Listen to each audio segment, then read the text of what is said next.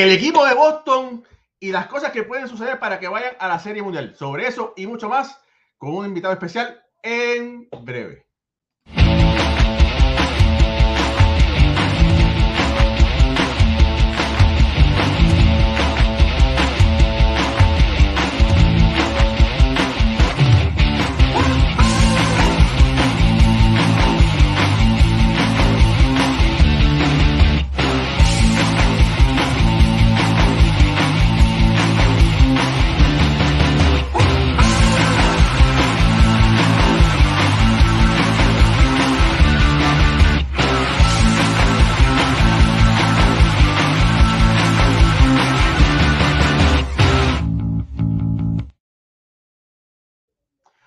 Buenas noches familia del béisbol, bienvenidos a otro programa más de béisbol entre amigos por aquí, por, por béisbol ahora. Mi nombre es Raúl Ramos, me acompañan como de costumbre Alfredo Ortiz y Jorge Colón Delgado y tenemos un invitado especial, un amigo hermano del béisbol, nuestro amigo Arnold Palillito Santiago, hijo de la leyenda de los Mediarrojas de Boston, Palillo Santiago.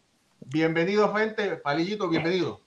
No, no, bienvenido y gracias por tenerme aquí. Para mí es un placer estar con ustedes, Alfred, con Jorge y contigo, definitivamente, ¿verdad? Este, es verdad que quisiéramos tener más pelo, pero no tengo más pelo, pero esto es lo que hay, señores, la gorrita de Boston. Bueno, bueno familia, oye, eh, Palillito, o bueno, bueno la, las reglas del juego son, vamos a hablar de Boston, los golpes bajos los doy yo. Tú no puedes tirar golpes bajos aquí ni nada de eso, ¿verdad? Entonces, familia, eh, para los que no, no conocen, eh, Arnold Santiago Palillito tiene un, un, canal muy exitoso, se llama Me Gustan los Deportes, está en Instagram. Lleva, fue pelotero profesional. Actualmente ahora es un buscabulla como nosotros, buscando, hablando de, de, y analizando el béisbol. Y bueno, lo invitamos para hablar sobre los Medias Rojas de Boston. Y Arnold, aunque ustedes no lo crean, tiene este personaje, el, el alter ego que es el bostoniano. Y para darle una muestra de lo que este hombre es capaz, aquí voy a poner esto por aquí. Yo tengo que decir algo de los yanquistas del 2021. Ya se está acabando el año. Yo he fallado, he fallado, mi gente. Ok, pues vamos a hablar de los yanquistas entonces. Mire, antes de empezar a hablar de los yanquistas, yo quiero que usted vea en el próximo video. Después de ver ese video, usted entenderá muchas cositas de nuestros amigos yanquistas.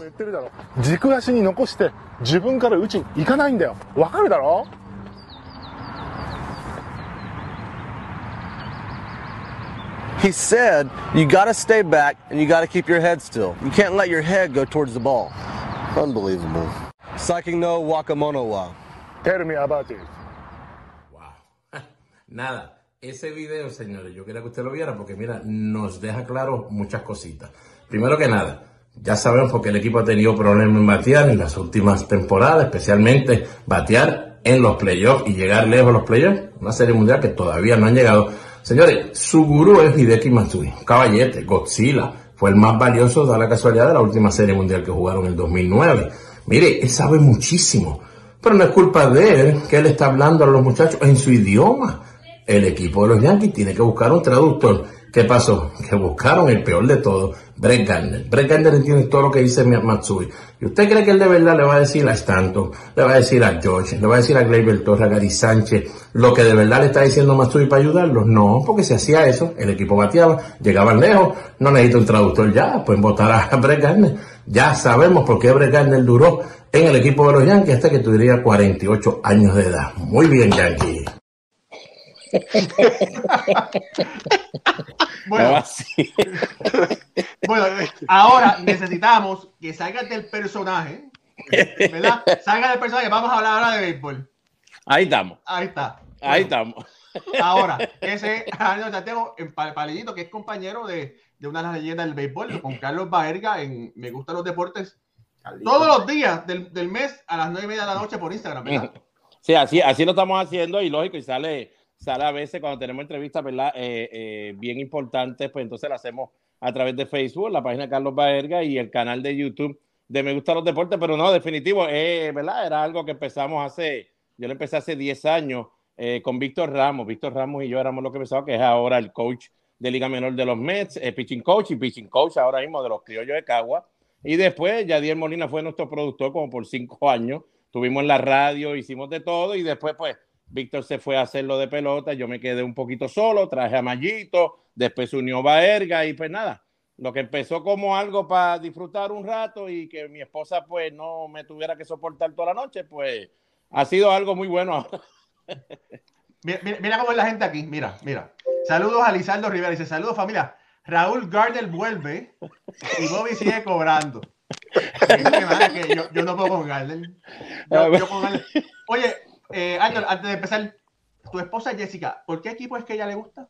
Ella es, como yo le digo, ¿verdad? Con el personaje, yanquista. Ella es yanquista. Sí, ah, ah, bueno, era, era para dejar claro eso. Bueno, mira, familia, vamos a hablar del equipo de Boston. Eh, eh, Alex Cora sale a- a- por relajar en tu programa. Yo creo que le está aburrido un día y dice, ay, voy a llamar a Palillito para hablar un rato de béisbol. Tú lo conoces de hace muchos años. Yo he tenido el placer y el privilegio de entrevistarlo varias veces. Y, lo que la gente desconoce, bueno, sí, saben que, que Alex Cora es un gran estratega, que es un gran dirigente, pero lo más importante es que los peloteros le tienen confianza. Le tienen confianza a Alex Cora. Y tú, ¿qué nos puedes decir que ayuda a pintar de, eh, la realidad de quién es Alex Cora para ese equipo de Boston? Bueno, para que la gente lo sepa, yo sé que Jorge y Alfred también lo saben, y tú también, Raúl. Alex Cora es un individuo que desde temprana edad, desde temprana edad, desde que yo jugué con él eh, en los Raiders, que estamos hablando equipo de Luis Rosa, para allá cuando yo tenía 15 y 6 años, la Conimar, eh, Ale era una mente, ¿sabes? Ale nos decía cosas al momento que tú te quedabas con, wow, mano, este tipo está pensando eso y nosotros ni pensábamos en esas cosas. Tiene una buena manera de ir donde ti y dejarte saber si necesitamos algo de ti sin que tú lo cojas como que es un regaño o como tú lo cojas como si, si él se cree el caballete y tú no. Eh, y mira, eh, eso lo ha podido llevar en toda su carrera. Eh, ustedes saben que, pues lógico, fue, defensivamente fue bien bueno, pero para mí, yo sé que su mente fue lo que lo mantuvo más en grandes ligas, más tiempo de lo que muchos pensaban, porque su bate pues no era el mejor, es como yo le digo a él, con un bate de, de, de goma, lo que tenía por un tiempo, pero eh, esa mente y ese, esa, esas ganas de seguir aprendiendo en el juego, de llevarse de, de todo lo poquito que pueda aprender y, y, y evaluar del, del juego con, lo, con los diferentes, pues, son 25 jugadores que uno tiene ahí, 25 mentes totalmente diferentes. Pues mira, él lo ha podido llevar a dirigentes, que era lo que no se sabía, nunca se sabe. Eh, yo sé que hemos, todos hemos conocido a alguien que pensamos que podía ser un buen dirigente en grandes ligas. Le han dado oportunidad a veces de coach o dirigir la liga invernal y, y, no, no, ha podido transmitir lo que uno esperaba que pudiera pasar. Él lo ha podido hacer eh, y es eso. Tú sabes que el béisbol, Jorge y Alfred, sabes que el béisbol ahora está tan nuevo que lo más importante que todas las organizaciones quieren es que el dirigente sepa llevar el mensaje, pueda bregar con cada carácter y cualquier situación que suceda. Y Ale eh, es a uno y, y, ustedes que ven muchos juegos igual que, que nosotros acá, eh, se pueden dar cuenta que Ale es, es, de los poquitos dirigentes que los dejan hacer y tomar algunas decisiones durante el juego que se nota claro versus otros dirigentes que ya llegan con un libreto y no se salen de ese libreto. Y yo creo que eso es, es, es por eso, porque la organización se siente que el, lo que él nos hace con estos muchachos se merece entonces que también nosotros le demos su parte para que haga lo que pueda hacer ahí. ¿Cómo tú ves, cómo tú ves, eh, cómo tú te sentirías si fueses dirigente? ¿Te gustaría que te dejaran dirigir o te dejaría llevar por el libreto? ¿Cómo tú ves esa, esa dinámica? Wow, eh, esa, esa pregunta está bien buena. esa pregunta está bien buena. Este, porque yo no tendría problema.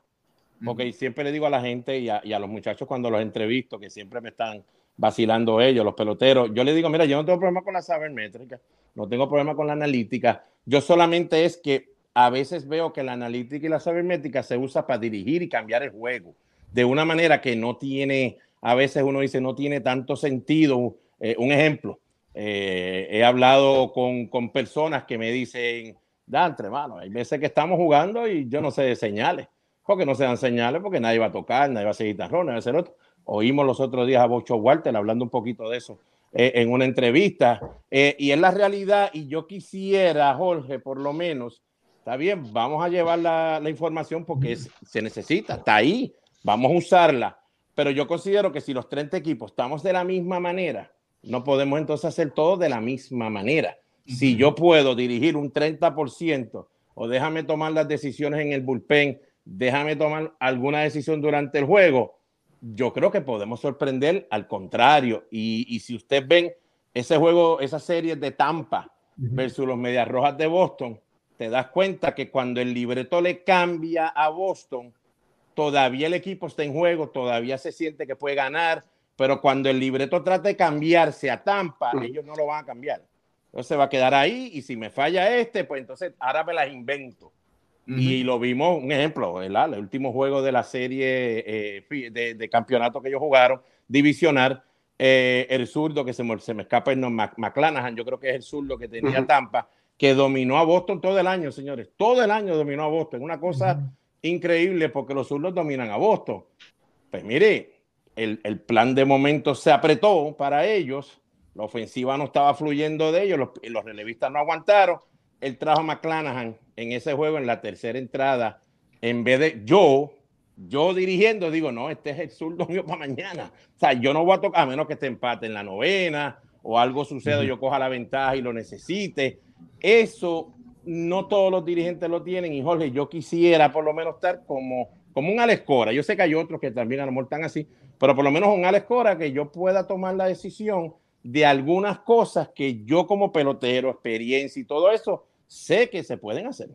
Ahora, hay una perdóname, Raúl, para terminar el, el, planteamiento. La sabermétrica tiene dos, dos, dos personas en una. Tienen la sabermétrica que utilizan los dirigentes que es la misma sabermétrica que utilizan los historiadores, investigadores, escritores. Mm. Y son dos usos distintos. O sea, la, parte que está diciendo Palillo, Palillito es que, que, a él le gustaría que lo dejaran dirigir, etcétera, etcétera. Pero es la misma sabermétrica que uso yo para comparar pelotero. Es lo mismo. Mm.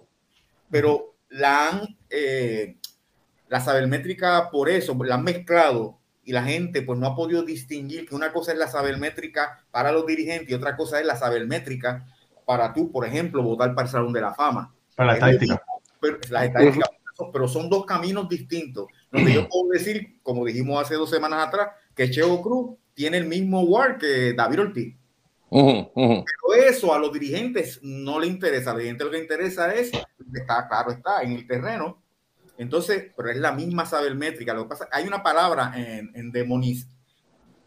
la, es así, la, sabermétrica la, han puesto como un demonio, tú sabes. Es verdad, es verdad, es verdad. Sí, pero son dos cosas distintas y tú ves a las personas como la atacan. Muchas personas la atacan, claro, la atacan porque no la entienden. Porque cuando tú la entiendes, ves el béisbol de una forma distinta.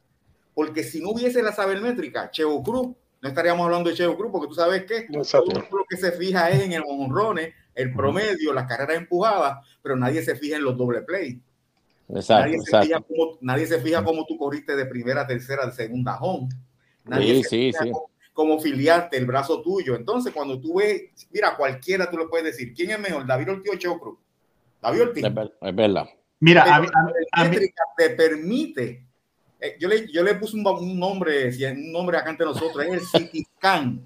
Es un City Scan del pelotero. Qué bueno, qué bueno que traíste a colación, ¿verdad? Lo dirigente para, y aquí yo estoy aprovechando para separar. No, no, no, y eso, y eso es, yo creo que diste en el clavo, mano, ¿verdad? Diste en el clavo en decir eso. Este, lo, lo que entonces ahí es que cae, ¿verdad? Cuando tú diriges, un ejemplo, Kike Hernández, cuando vino aquí con los Dodgers a jugar en la Serie Mundial, yo lo llamo. ¿Estás en el line-up? Sí, estoy en el line-up porque es zurdo. Crisel. Yo dije, ah, pues ¿qué voy a hacer el programa esta noche? Quiero saber cómo tú te sientes. Dice, pues la computadora dice que yo debo jugar. Y yo le digo, ¿cómo que la computadora? Pues porque Dave Robert yo le digo que llevo de 7-0, que no veo la bola con Crisel. Y él me dice, no, pero es que tú bateas a los zurdos, tú tienes que batearle a él. Y yo le dije, es que no la veo. So, Arnold, voy a jugar. Mire, y vine y cogió tres ponches. Y lo llamé y me dice, pues Arnold, la computadora le dijo a ellos que, y ahí es que yo le decía, pues entonces estamos dejando un ejemplo, Roberts, lo que tenía que hacer si a él lo dejaran dirigir, decir, espérate, ¿sabe? yo sé que ustedes quieren a Quique porque contra Zurdo es bueno, pero yo sé, lo he visto, él no puede batear la cel, tiene problemas. Vamos entonces a poner, qué sé yo, a fulano y ver, y entonces a lo mejor él no estaba, viene un zurdo, pues yo puedo traer a Quique, pongo a Quique. Ahora, ¿sabes lo que yo haría? Si, si, me pasa eso, que yo digo que no bateo el zurdo y, me, dicen, no, la computadora dice que sí, ok, dame los resultados. Sí, no, pero, pero, pero, pero tú no vas a decir, no, no me pongas a jugar. No, no, no, no, no, no, Mira, no, no, mira, no, a- no, mira, a mí- mira, a mí lo- a mí lo que me pasa. Ajá. No, no, espérate. Eh, él mismo dice que no quería jugar. Eh, ¿Cómo se Sí, llama? sí, no, porque él, se- él no se sentía la ve, él no la ve. Él dice, no la Y veo, él, se- no le veo él lo que está haciendo, es- él se está haciendo daño él mismo cuando el Quique se está haciendo daño porque él sabe que no va a batear. Entonces yo, si fuese Quique o el pelotero que sea, le dice, ok, dime el resultado, ¿de dónde tú sacas eso? Porque tiene que haber algo en papel para sustentar lo que dice Dave Robert, ¿entiendes? Es lo, es lo único que no le veo. Hay que buscar, ¿sabes? Hay que seguir indagando al respecto. Exacto, Sí, no, exacto. A mí es el usar problema- la- espérate un momento, espérate. A mí el problema que yo veo es que la, la sabermet... No, perdón, Sabermétrica. el- la- no, pues el- el- no, es la analítica. Porque sabermétrica es otra cosa. Que la Ah. analítica, ¿verdad? Ha automatizado el juego para muchos dirigentes. Exactamente. donde el dirigente es- lo que se convierte es en un capitán, es, es- en un capitán más sentado en el dogado, siguiendo las instrucciones del gerente general, que eso fue lo que vimos con los Mets esta temporada, básicamente. Sino la, la sabermétrica tiene que utilizarse como una herramienta, como le hemos dicho otras veces, ¿verdad? Para complementar lo que hace el dirigente, pero siempre la parte humana. Él, él tiene que ver lo que está pasando con este pelotero. El, el pelotero de abril, de mayo, quizás no es el mismo que está en agosto, septiembre, en ese momento. Y no te puedes dejar llevar 100% por lo que diga esa computadora, porque tú tienes que dejarte llevar por tu ojo clínico y ver lo que está pasando en el juego, como lo está explicando ahí claramente. Y por eso me gusta lo que estamos hablando de Alex, para terminar el punto de Alex Cora, que entonces Alex tiene la oportunidad de todavía utilizar, ¿verdad? Ese baseball sense que tiene él para tomar las decisiones.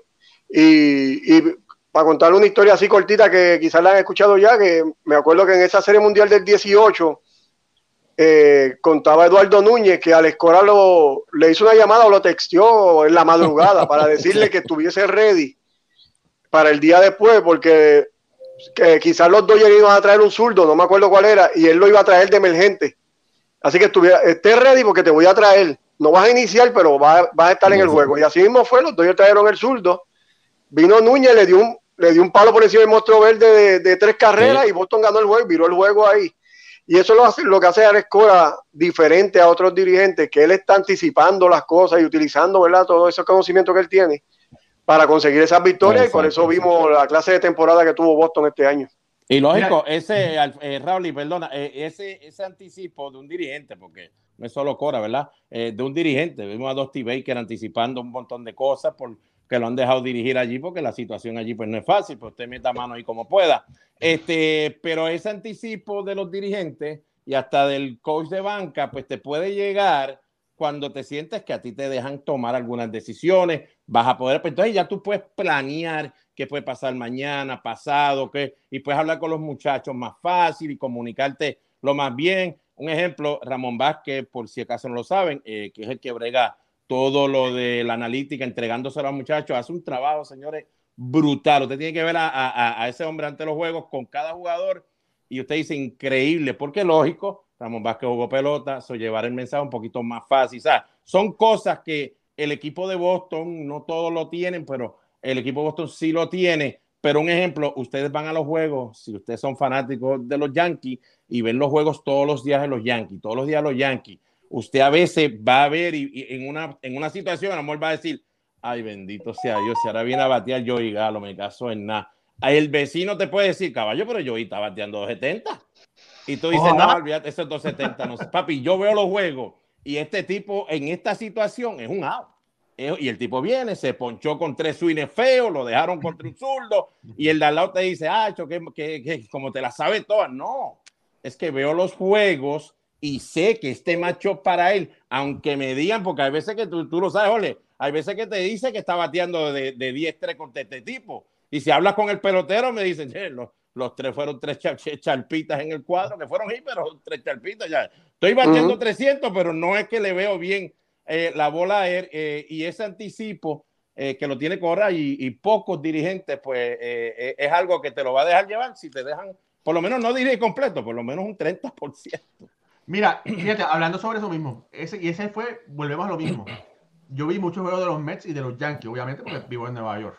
Y entonces eso era lo que criticaban eh, algunos coaches de los Mets, que, que no tenían, ¿verdad? Por no decir, pero vive eh, un hijo de Guayama, que, que no tenían, que no tenían, que no tomaban en cuenta, ¿verdad? Si un pelotero tenía un, un día malo, si no, tenía, se sentaba, no se sentía bien, que era, era básicamente el macho, sin, sin, sin ver nada más. Y eso es lo que hemos visto que equipos tratando de utilizar la analítica y no le ha salido. Tengo que decir que hablé con Eddie, con Eddie Romero, que es el assistant general manager del equipo, y le quise hablar y preguntarle sobre, sobre a Alex, cómo era, si, si, si Boston hacía la, la alineación, que como dice, no, no, no, Alex es responsable de su alineación, él la discute con el equipo de analítica. ¿verdad? La discute con el equipo de analítica y el equipo de analítica le puede preguntar o cuestionar algo, pero las contestaciones de Alex son válidas y el equipo de analítica lo deja quieto. ¿Tú te imaginas a Jorge o Alfred que vayan a hacer una columna diaria todos los días en el periódico y venga un grupo y le traiga cuatro páginas y le dice una de estas páginas en la que tú puedes hacer la historia de así? No tienes que cambiarla ni nada, usa una de estas. Pues claro que vas a decir, pero espérate, eh, a lo mejor a Cora le pueden decir contra, no sé, la analítica y, el, y nos está diciendo que este no debe jugar.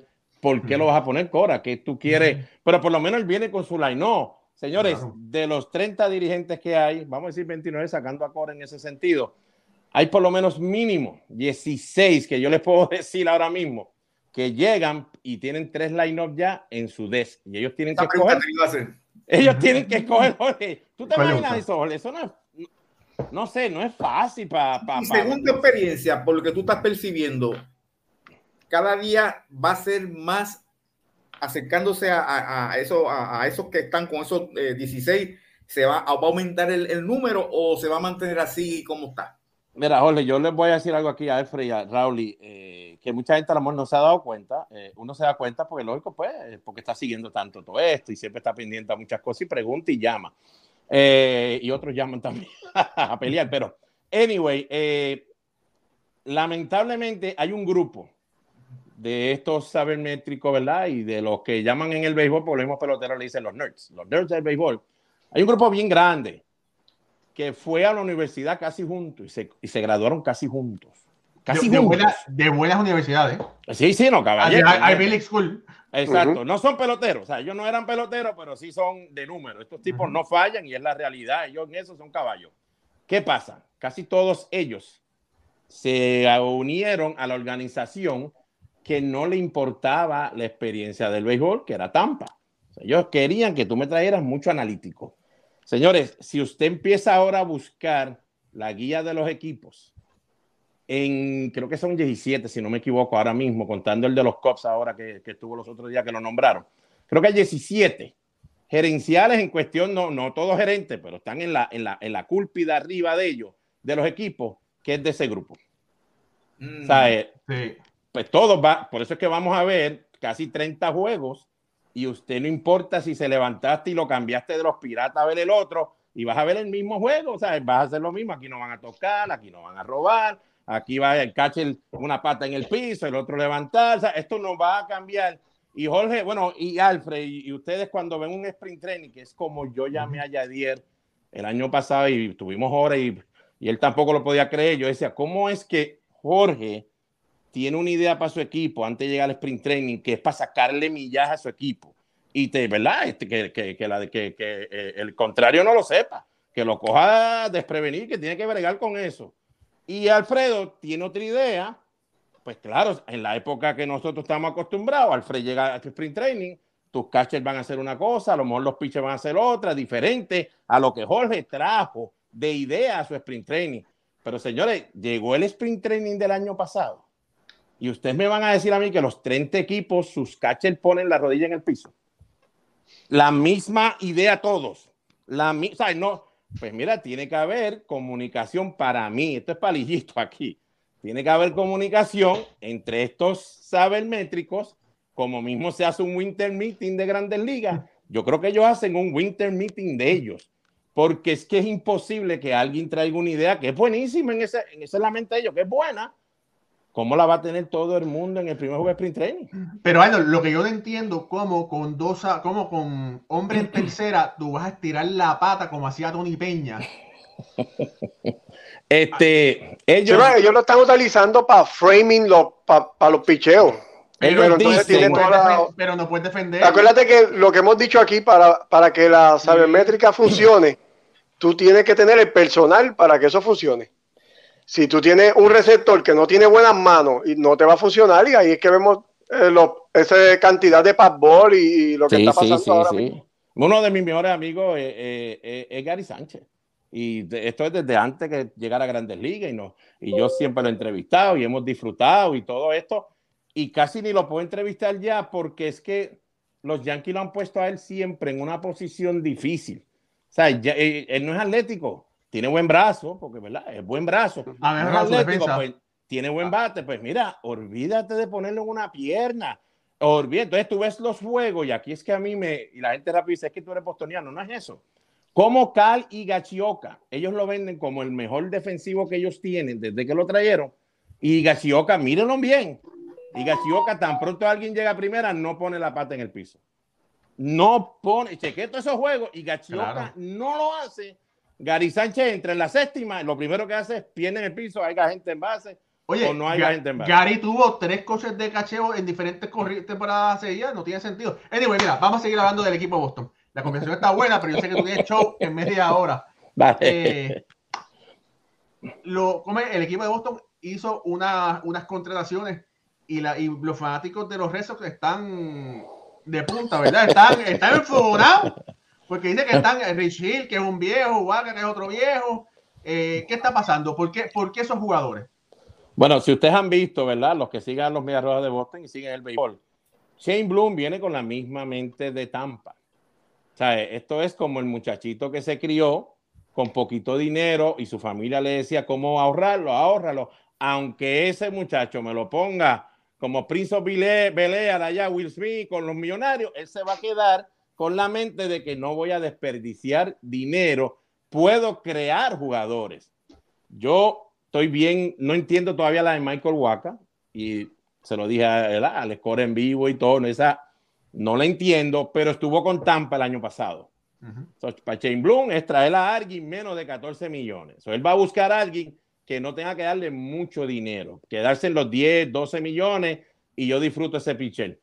¿Qué le vio él a Michael Waka? No sé, porque para mí Michael Waka, pues desde San Luis ya se, se le fue. Sí, se le fue. No, Waka, Waka viene a hacer el trabajo parecido de lo que era Andrés, ¿te acuerdas? Exacto, exacto. Es un ¿sabes? pitcher igual. Eh, Yo veo que viene a, a mapear la entrada y, y a tirar esos juegos que están abiertos para que para ahorrar el bullpen. Exacto, que no significa mucho en Boston, porque en Boston eh, la fanaticada te va a comer porque lo que estás trayendo es, es Ujú. una chuleta y queremos steak o pues algo que parezca un steak, pero ¿sabes? me estás trayendo esa chuleta. Eh, o sea, a mí no me gusta esa, todavía no entiendo cómo él va a caer, porque lógico, él no va a ser eh, eh, abridor, pero eh, para Shane Bloom puede ser un opener. So, déjame quedarme callado porque puede ser un opener y ellos usar eso. eh, a mí no me gusta eso de, de opener de esa manera. Rich Hill, no la veo mal. Si usted es fanático de Boston, yo no la veo mal, porque el año pasado y el antipasado yo siempre le decía a la gente, el único problema de Rich Hill es que no, no puedes estirarlo más de cinco. Sea, como ya se pichan cinco, entonces mejor para él. Tíralo en cinco entradas, un zurdo, tiene buena curva, porque después de cinco él se muere. Cuando lo cambiaron a los Mets, usted lo pudo haber visto, Amor Raúl, y te diste cuenta, que podía pichar cinco buenas, cuatro y media buenas, pero cuando iba para esa sexta, No. pero los Mets no tenían pitcher y ellos necesitaban un veterano, pues trataron de tirar la- una moneda al aire a ver qué pasaba. So, esa firma no la veo mal, es barata. La de Paxton no la entiendo, no la entiendo para nada. La noticia era que eran 10 millones por un año y unas opciones. Dos. Pues yo me aseguré llamar a, a- a Boston y estar seguro de que yo no fuera a meter la pata. Y me dijeron, mire, el primer año son 6 millones seguro. 6 millones y entonces están las opciones para el próximo dos años. Pero cuando me dicen 6 millones, entonces yo digo, ah, como él viene de Tomillón, ahora entiendo. La idea es que nos piché dos mesecitos, que haga un tryout de dos meses y si se ve bien, pues entonces pues le damos la- la- las opciones. Así que Paxton, pues no lo mire como que firmó con Boston, no lo mire, déjelo quieto ahí, porque si lo va a ver usted como en agosto, y es ver lo que él tiene, pero no ha sido muy bueno desde que se lesionó, porque sabe que él se lesiona. Es más, desde que el águila le cayó en el hombro aquella vez en Minnesota, no ha sido el, el mismo lanzador, pero tiene unos hitters, eh, eh, la con Seattle, allá en Toronto, así que uno no sabe qué puede pasar. Pero yo creo que Jorge y Alfred eh, también tienen que haber puesto los ojos bien grandes cuando oyen Renfro por Jackie Bradley Jr., David Hamilton y Alex Vinela. Yo estoy seguro que todo el mundo, porque señores, yo lo hice también. Sí, no. No, oye, perdóname, mira. Y, y, y le di un vistazo a Michael Waka. Muchachos, ni en métricas tradicionales ni en No. modernas. No tiene nada. No, pero, pero eh, esa de Renfro, para los que eh, siempre preguntan y todo eso, señores, tuvo buen año Renfro. Renfro se trajo aquí Sí. no para jugar regular, se trajo para jugar contra zurdos, pero nadie más hizo el trabajo en el outfield, no se pudo ver el bate de otros bateadores como se esperaba, pues entonces Renfro pues tuvo que jugar más. Un field que hay que aceptarlo, es de los peores para poder jugar en las grandes ligas, el de Fenway Park, ahí no todo el mundo se puede meter ahí. Renfro tiene problemas yendo para atrás. Pero nada, hizo un trabajo, sacó corredores como el Diantre. Bueno, él hizo, hizo un buen trabajo, pero en sí va a costarle a ellos posiblemente unos 8.5, 9 millones. Le iba a costar más o menos lo que Jackie Bradley le iba a costarle a Milwaukee este año. So, ellos decidieron comprar prospectos. So, ellos fueron, buscaron a David Hamilton, que no es la pieza clave. Eh, La pieza clave Alex Vinela, que para mí va a ser un, un caballete, ese muchachito va a batear. Eh, ¿Dónde va a terminar? Yo creo que primero, no sé, depende de donde termine, pero batea. Eh, compraron esos dos prospectos, pero Milwaukee le dijo, pero espérate, la maleta de los prospectos va con esta maleta. Entonces ahí es que viene la maleta de Jackie Bradley Jr. Y ahí Bradley llega aquí. Muchos se creen que va a jugar centrofield, pero yo aquí les digo a ustedes que la idea es que va a jugar right field, va a jugar contra lanzadores derechos, porque él ya no es el bateador, que bueno, nunca ha sido un buen bateador, pero ya no le queda mucho. Quique se va a quedar en el centrofield, no lo van a poner en segunda, y entonces Boston tratar de conseguir un bateador derecho para el right field y posiblemente un bateador zurdo que, contem- que, que se contemple ahí y se una en la segunda base, pero no hay chavo, acuérdense. Digo, hay chavo, pero ellos no van a gastar. O sea, Shane Bloom no va a gastar, so no sé quién ellos pueden conseguir. Ahora, Jackie Bradley en el right field debilita la alineación. Debilita lo que es, ahora mismo hay ¿Sí? cuatro Porque outs. la- la- las esquinas son para son, las- son las de poder y él no tiene poder, no batea, no empuja carrera. O sea que vas a tener un hueco en la alineación. Son cuatro outs. Ponle así. El año Sí, yo- pasado yo había quiero- dos y medio, ahora hay cuatro. Quiero, quiero dar, quiero opinar sobre los temas que hablamos ahora rapidito. Ok, lo de lo de los lanzadores, estoy contigo en lo que estás diciendo. Yo veo a Rich Hill como un quinto abridor. Si acaso, eh, Piveta lo veo como un cuarto abridor. Me, me cuesta un poquito de trabajo verlo más de eso. O sea que yo entiendo que Boston debe hacer algún tipo de movimiento para conseguir un tercer abridor bueno, quizás con algún cambio o, cuando se termine la situación que está, y conseguir un tercer abridor que, que fortalezca esos cinco abridores de día a día. En la cuestión de, de Jackie Bradley, lo veo como un cuarto outfield. Se- la- el cambio fue prácticamente por, los- por los prospectos y, y estoy y seguí a Vinela, vi un par de videos de él y el scouting report se ve bien. Vi un video que el hombre dio un, un cuadrangular sobre 400 pies Sí. por la banda contraria, o sea que es un tipo de mucha fuerza que tiene un poquito de problemas defensivos, así que vamos a ver cómo Boston lo va a utilizar. Pero Boston está bastante bien en, la- en las esquinas, pues, con Dever, eh, sabes que Casas está en las menores y es un caballete. Ese. Espérate, Eh, todavía. va- do- vamos para el cuadro. Espérate, espérate, espérate. No, no, pero no estoy hablando de, los de los temas que estamos que tocamos rapidito. O sea, que yo veo a Jackie Bradley como si acaso un cuarto outfield.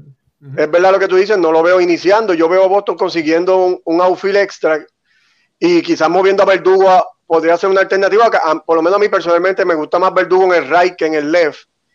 Y, y moviendo, eh, consiguiéndose un field que tú sabes que se han comentado, quizás la firma de Schwarber que vuelva, un bateador derecho que es lo otro que se ha comentado, está, está Yo creo que, la- castellano yo en la, que en esa, la- qué buena, qué buena que mencionas la de Suárez. Yo creo que esa la, la, la puedes escrachar.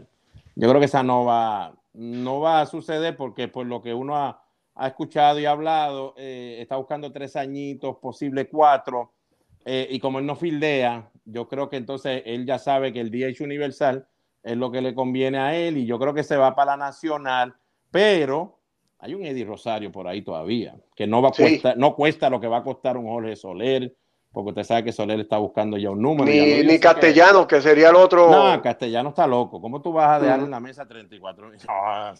No, no. Yo pido cambio, pero no, no puedo dejarle esto en la mesa. no. Sí, está, está duro eso. Mira, saludos por aquí a Paco Lozada de Apaga y Vámonos, que está por ahí conectado. Saludos. Saludos por ahí a. Oye, mira, Alfredo, tu mamá, que siempre está conectado, está, está- está conectado. Dice: Recuérdense que mañana es el cumpleaños de Alfredito. Así que, Alfredo, muchas felicidades.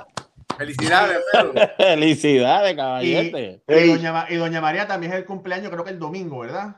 Sí, Así que muchas felicidades. Muchas felicidades a todos ustedes por ahí que, que están conectados también. Eh, oye, Palillo, Palillito, perdóname. Eh, tú, por tu relación de amistad con diferentes peloteros, las cosas te caen del cielo. Tú tienes como un, un poder de, yo no sé, yo no sé si, si, si Jessica te dirá, si Jessica dirá, es que tus ojos, mi amor, convencen a cualquiera, porque, yo, yo- porque bueno, mira lo que pasó por ahí con, con Correa, que yo no sé qué tú le hiciste, que el hombre habló solo, ¿verdad? Y entonces, no, no, no, no conteste, mira, no conteste, no conteste, pero, pero por eso mismo hay mucha información que te llega a las manos y hay compañeros del medio que se enchisman y dice, me estás quitando, me estás quitando las noticias. Y no voy a decir nombre, ¿verdad? Es verdad. Es Pero, verdad, no, no, es ver- pero no es tu culpa. no, no, no, y siempre trato de decirle, bueno, bueno, Jorge sabe cómo es la hay más experiencia que yo, eh, Raúl y tú y Alfred, lógico, pero que tiene muchísima experiencia. Usted sabe que, que si yo tengo algo con Jorge, de algo que me, me, me coño, quiero preguntarle, pues yo te llamo Jorge, mira, Jorge, esto, es, Alfred, Alfred, mira, eh, Raúl, y que hablamos también, mira esto. Este, pero pues hay gente que no te llama. Y si llamaran, entendieran, tú sabes, ahorita estábamos fuera del aire y Alfred me dice, tú jugaste con los Raiders. Y pues miren, los Raiders que yo jugué, señores, habían, éramos 10 en el line en sí, y los 10 fuimos profesionales y 7 fueron grandes ligas. So, pues, eh, eh, uno hace estas conexiones desde chiquito. Mi papá, tantos años en el béisbol, gerente general, narrando juegos, bla, bla, bla. Yo estoy en los parques de 7 años. Eh, todo esto, juego las menores, y hago más amistades. Cuando las redes sociales empiezan, Instagram no había mucho deporte. Todo era Twitter y Facebook, porque Instagram era algo de 15 segundos, De no había manera. Pues yo lo empecé, pues, ah, me tirarlo ahí para el vacilón. Pues por ahí los peloteros cuando le empezó a gustar, pues se le hacía más fácil conectarse y escribirte, te mandaban tus videos. Y pues, entonces pues la amistad se hace con venezolanos, con, con toda esta gente, señores, y por eso es que ellos eh, se sienten que, mira, cualquier cosita la puedo hablar con, con Palillito, le puedo preguntar, le puedo dar esta noticia, que esta cuestión que está sucediendo, porque lo peor es uno leer muchas noticias o cosas en las redes sociales, a veces en inglés, y tirarlas como que eso es así. Porque usted lo sabe, mire, yo no confío en John Heyman, yo no confío en Joel Sherman y yo no confío en Ken Rosenthal. Ahora cuando Rosenthal se movió al Athletic, ahora confío un poquito más porque él no trata de ser rápido en dar algo, porque él espera que ellos hagan el reporte para entonces dar lo que van a dar. Pero si usted ve John Heyman, ve al otro, ellos tienen que decir algo. Ellos tienen que, los otros días, no sé quién fue que dio, Carlos Correa ya llamó a Javier Baez para saber cómo son los... Mire, me comunico con el lado de Baez, me comunico con el lado de Correa y eso es No sucedió. Eso no Y Sherman trabaja con el New York Post y ese Eh. New York Post es cacho. Y eso, por eso es que Palillito, Bael y Mallito, pues nada, no, nos tratamos de asegurar de que, mira, si voy a decir algo, lo digo con convicción y, y esto es lo que yo creo que hay, porque en esta época que estamos viviendo, que todo el mundo quiere los likes, los views y toda esa cuestión, Ser Eh, primero, aunque esté eh, mal. y por eso, pues los peloteros dicen, no, mano, me gusta porque Palillo, ah, si yo veo que un pelotero está, pasó algo, sucedió algo, ya confirmo que sí sucedió, pues entonces lo llamo y le digo, o le escribo y le digo, mira, caballo, voy a poner este, este, este y esto para que lo sepas. Ah, oh, dale para arriba, dale, oh, oh, quítale esto porque eso no fue así. Te añade algo y lo pone. Porque no es que no, uno no está. pa- yo lo que quiero es llevar algo bueno pa- para, la gente, que sepa lo que hay, disfrutar con ellos. Y, y si diste un, algo, una primicia, pues la diste, ¿sabes? Si lo de Correa, mire, lo de Correa fue lo siguiente. Correa se fue viral, lógico, los 30 segundos o 15 que pasaron, pero él, él no debió haberlo dicho, que es lo primero. Cuando yo veo que él menciona a Derek Jeter, si usted ve la entrevista, él menciona a Jeter, yo me convierto rápido en bostoniano para como que darle una galleta a la situación de que, oh, yo voy a vacilar. La rayita, Tú la no, rayita. sí, tú no. Yo ah, no, él, ¿cuánto, cuando él dice, ¿cuántos guantes de oro tuvo? Yo sé que tuvo cinco, yo lo sé. Pero me hago, tú sabes, como que, ah, no sé, yo, para ver si se cambiaba un poquito el, el tema, porque me preocupaba lo que podía venir, porque yo sé que él quería hablar de la analítica.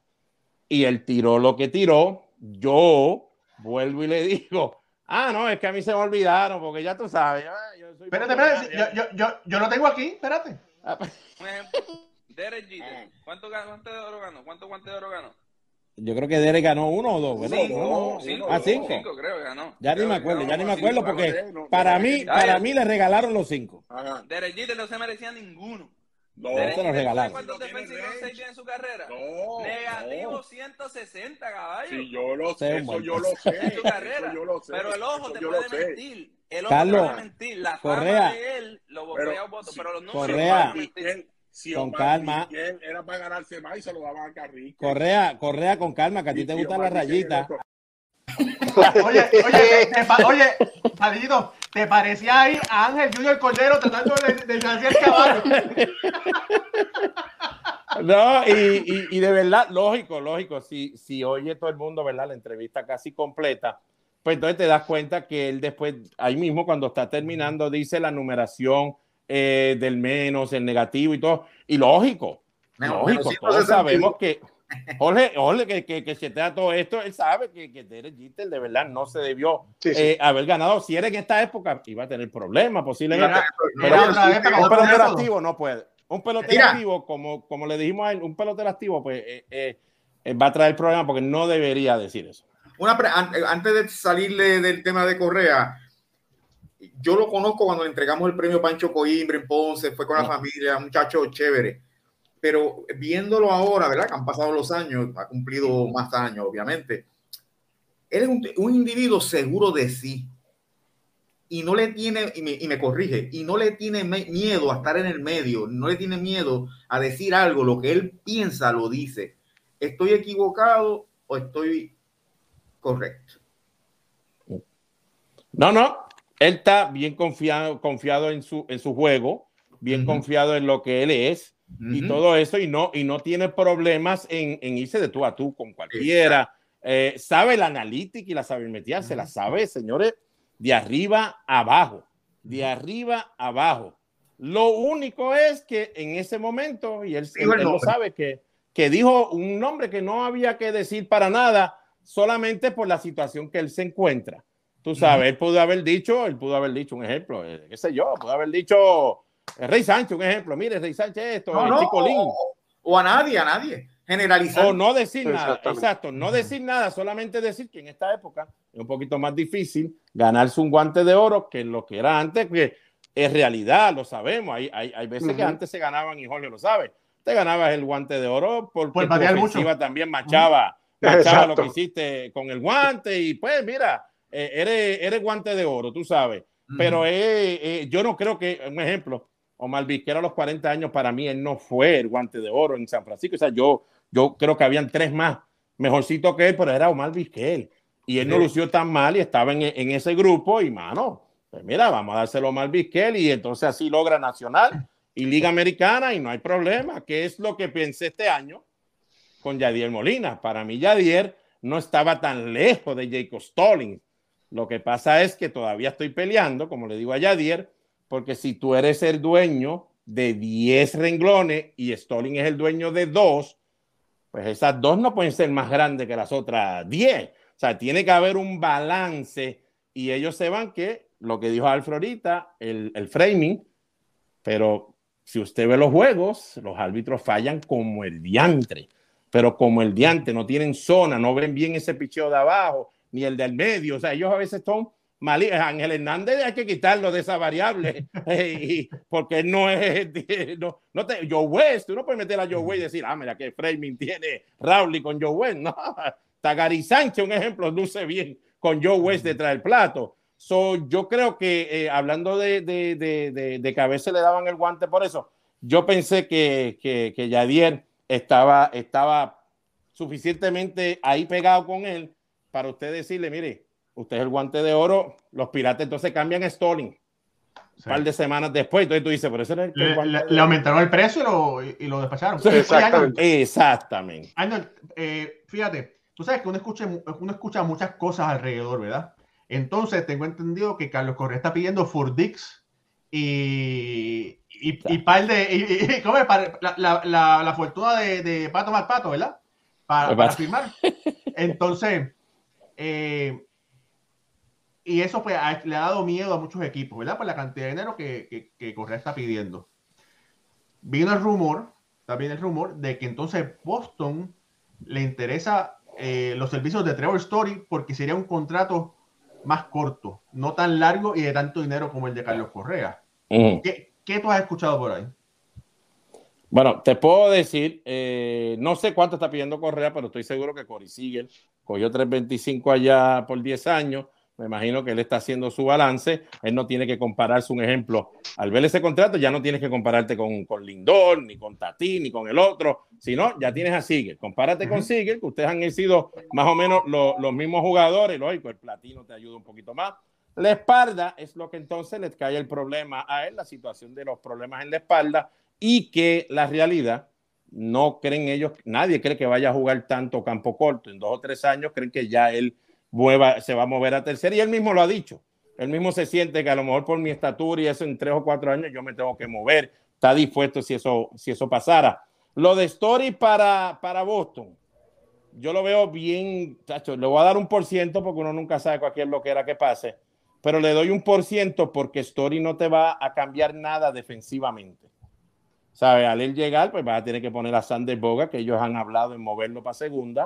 Eh, pues no hay problema, lo mueves a segunda. Pero en sí, Story lo que te va a traer es un bate, y es un bate, como ustedes saben, que no está 100% seguro de que ese bate te va a producir igual afuera como lo hace en Colorado. Mucha gente dice, contra Palillito, pero Arenado probó. Sí, Arenado, gracias a Dios, le fue muy bien con los cuadrangulares, con las remorcadas, pero si vamos a ver, Arenado no batió 330, 320 y pico como lo hacía en Colorado.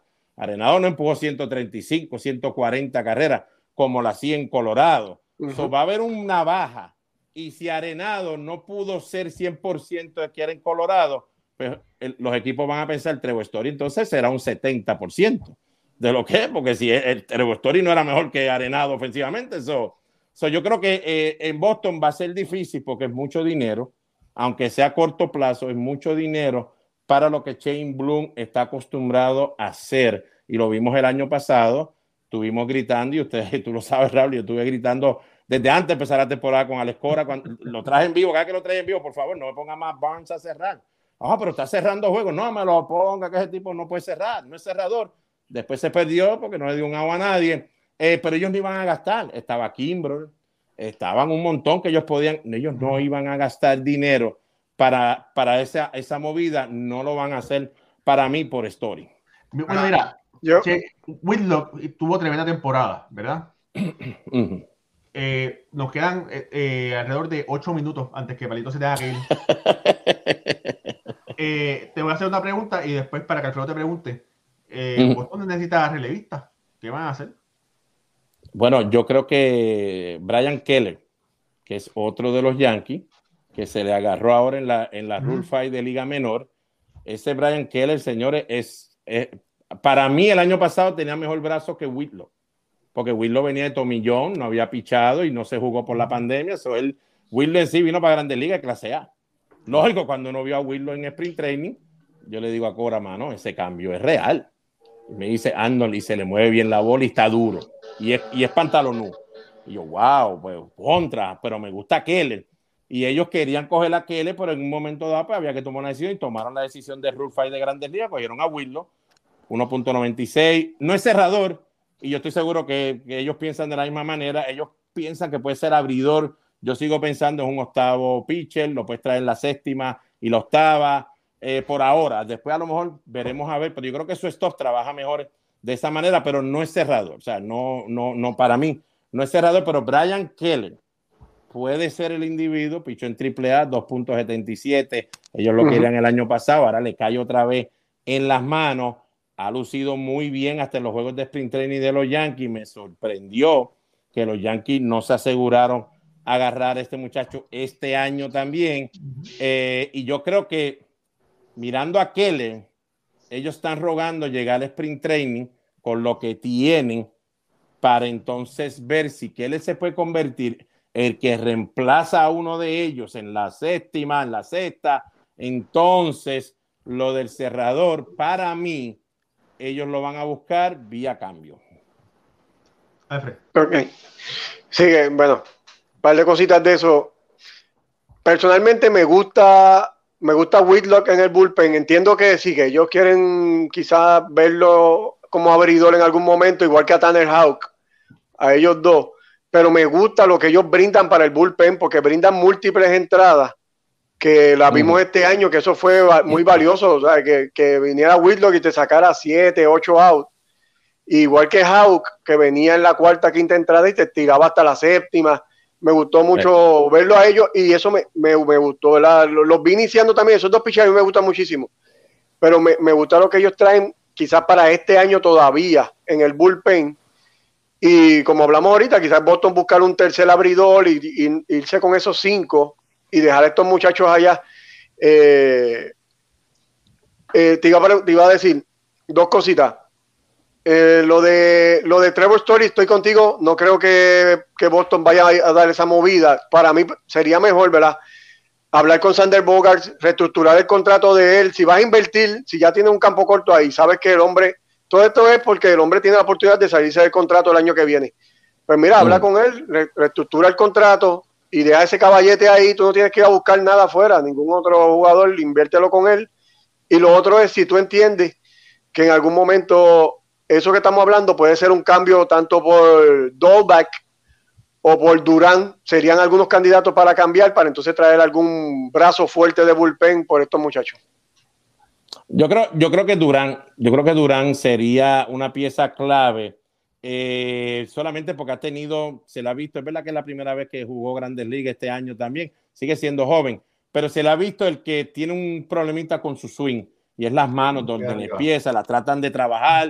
La, eh, la y tiene pegado lo el cuerpo en la cintura, tiene problemas con el Sí, picheo abajo, alto. Sí, sí, abajo. Ustedes sí. lo ven en la liga, la Sí. vieron en la liga invernal de Puerto Rico, pero en la Sí. liga invernal de Puerto Rico, pues nadie tira tan duro para dominarlo con la recta alta. O sea, no, no todo el mundo tira, tira durísimo, pero cuando se enfrentaba a lanzadores nasty, un ejemplo, yo lo vi que era cuando lo quería ver, déjame verlo con Luis Medina. Ah, y te, te diste cuenta que wow, la recta alta, pues le da, le da problemas de un buen lanzador. Eh, y por eso le decía a la gente cuando nos los pedían que empiece en grandes ligas y ya no, no está arriba. No, no. Él tiene que ir a triple A y todavía seguir trabajando. No esperen que va a ser un caballete. Creo que es, es- es- es buen material para cambio. eh, creo que Bobby Dalve tendría que ser un buen cambio. O sea, que haya algo bueno. Eh, un ejemplo, si se, se- se consigue algo por, por Mar Olson, el primera base de Oakland, eh, y tú tienes que dar a Dalve, pues entonces, pues tú, pues no hay problema. Controlamos a Olson por dos años, perdemos a uno por cinco años, control casi cuatro, pues está bien.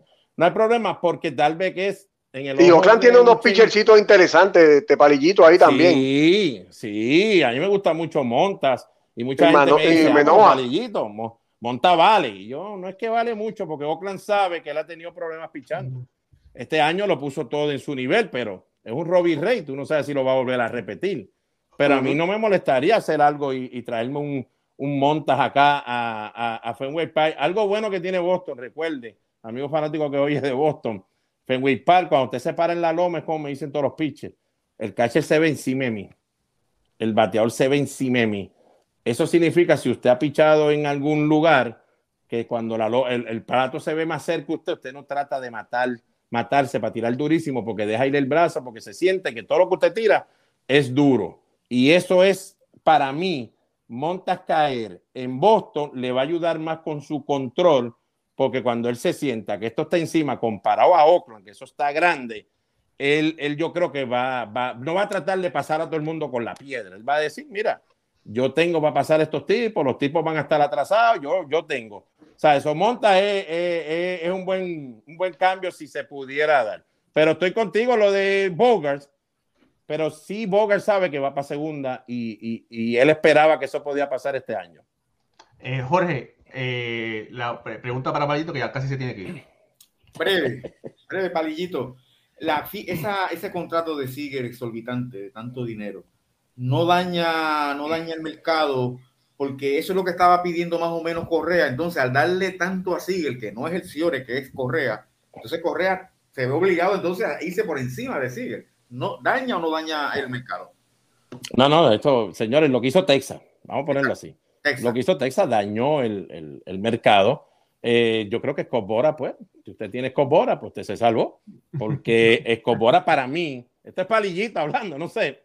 Para mí Escobora eh, hizo algo con Texas y le dijo, tú me coges a Semien con un buen contrato y yo te consigo a Siegel. Hablamos con Siegel, vamos a buscar un bueno para Siegel y yo te tengo los dos ahí, esa combinación, porque es como único, tú le puedes dar a Semien, que el mismo Semien, yo lo sé, esperaba ofertas de cinco años, él no esperaba más de cinco años, le das uno de siete años y entonces le das los diez años a Siegel, que vamos a hablar claro, es buen pelotero y todo, pero también de aquí a cuatro o cinco años va a ser tercera base o outfield, uno nunca sabe porque él no va a ser el Ciore que, que la gente cree que él va a dar por tanto tiempo. Así que dañó por completo todo lo que hizo Texas y yo creo que veremos en los años y medio que viene, veremos los problemas de Texas para conseguir dinero para firmar pitcher y bullpen que no tienen eso. O sea, ellos no tienen uno que otro han podido conseguir. Consiguieron a John Gray de Colorado, es lo mismo. Tú no sabes si allá va a pichar bien eh, y la bola corre en Texas, señores. La bola corre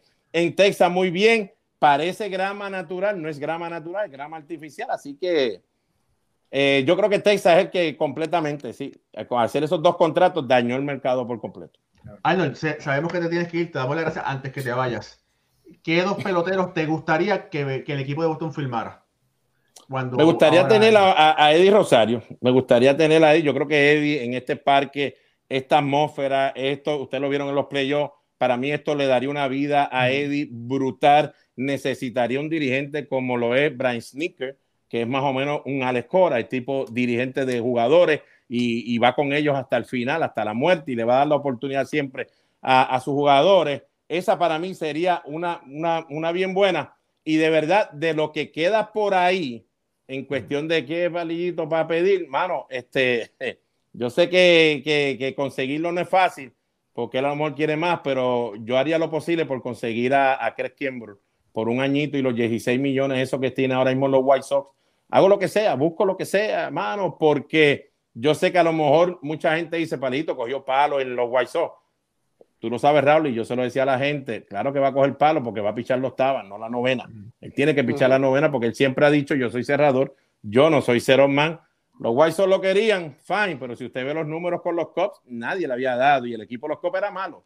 Y a él nadie le estaba dando en Chicago y es por eso, porque pues, eh, si usted está acostumbrado a hacer programas de radio, cuando te ponen en televisión vas a tener problemas, vas a- vas a- va- te va a tardar un año en lo que te acostumbra, que hay que mirar la cámara, que hay que pendiente a esto, que esto es por tiempo, que aquel te va a hablar por aquí, aquel no. Algo que en radio, aquel estás así y nadie lo ve. Ah, pues vámonos comerciales. Y eso es lo que pasa con los jugadores. Si los pones donde no van, se va a tardar un poco y en el béisbol, tardanza significa, si eres pitcher de dos puntos, pues va a subir a cuatro, cinco, seis.